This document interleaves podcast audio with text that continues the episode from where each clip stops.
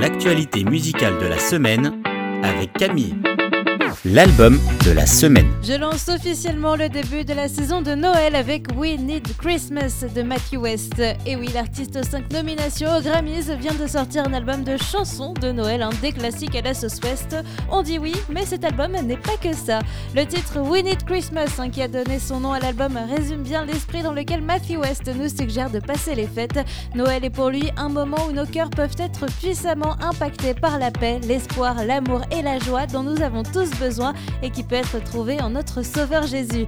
Tout comme lui, on espère que We Need Christmas va devenir un de nos nouveaux classiques. Allez, zou top départ pour se mettre dans l'esprit de Noël avec l'album We Need Christmas de Matthew West le titre de la semaine. Et One Heart, Two Homes de Rachel Nemiroff risque de vous parler, de vous toucher cette semaine. L'artiste se confie et nous dévoile une toute nouvelle partie de sa vie, le divorce de ses parents. Cette séparation qui a eu lieu lorsqu'elle était enfant a eu de nombreuses répercussions dans sa vie, des beaux-parents et des demi-frères et sœurs, devoir choisir chez qui passer les vacances ou célébrer les anniversaires et Noël.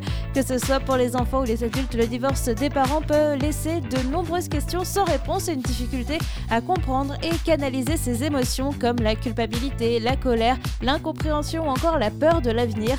Elle exprime dans ce nouveau titre l'importance de sa foi pour passer cette crise.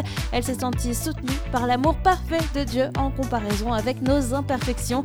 Un beau message avec One Heart, Two Homes de Rachel Nemiroff le coup de cœur de la semaine. Stop, on arrête tout. Oui, oui, on arrête et on se prend quelques instants pour écouter ou réécouter le dernier titre de Sandra Kwame, Tout est possible. Un titre de louange qui veut nous rappeler qu'accepter Jésus dans nos cœurs nous permet de faire des choses incroyables. Un verset l'a tout particulièrement inspiré pour écrire ce titre, c'est Éphésiens chapitre 3 versets 20 et 21. À celui qui peut faire par la puissance qui agit en nous infiniment plus que tout ce que nous demandons ou pensons, à lui soit la gloire dans l'Église et en Jésus-Christ pour toutes les générations au siècle des siècles. Amen. Je suis sûre que mon coup de cœur va vous emporter cette semaine pour que l'on puisse chanter tous ensemble. Est possible à celui qui croit.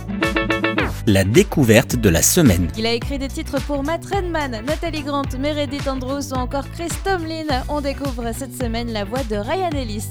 Une voix très saoul comme on les aime avec un EP tout doux à écouter, épisode 1. Après avoir servi dans la marine américaine, l'artiste californien est devenu pasteur pour l'église Isla Vista. Leur ministère s'attache à montrer que quelle que soit votre place dans la société ou de l'étape à laquelle vous en êtes dans la vie, il y aura toujours la grâce et l'amour de Dieu qui vous attend. Un titre qui m'a particulièrement touché, c'est Heart of the Father, qu'il a écrit à un moment de sa vie où il était vraiment en train de découvrir la grâce de Dieu, sa bonté, sa patience et sa miséricorde. Bref, une petite douceur pour remplir votre cœur en ce début de semaine. Ryan Ellis et son EP épisode L'info de la semaine. Pour tous les fans de RB, on a des nouvelles de Cass et plutôt une bonne cette semaine. Hein. Son prochain album devrait bientôt sortir. Enfin, plutôt prochainement, puisqu'il en est à l'étape du mastering. On pourrait euh, compter plutôt sur euh, de nouvelles choses en début d'année prochaine. L'artiste indépendante reste encore très mystérieuse sur les réseaux sociaux, mais je reste à l'écoute pour notre actu musicale.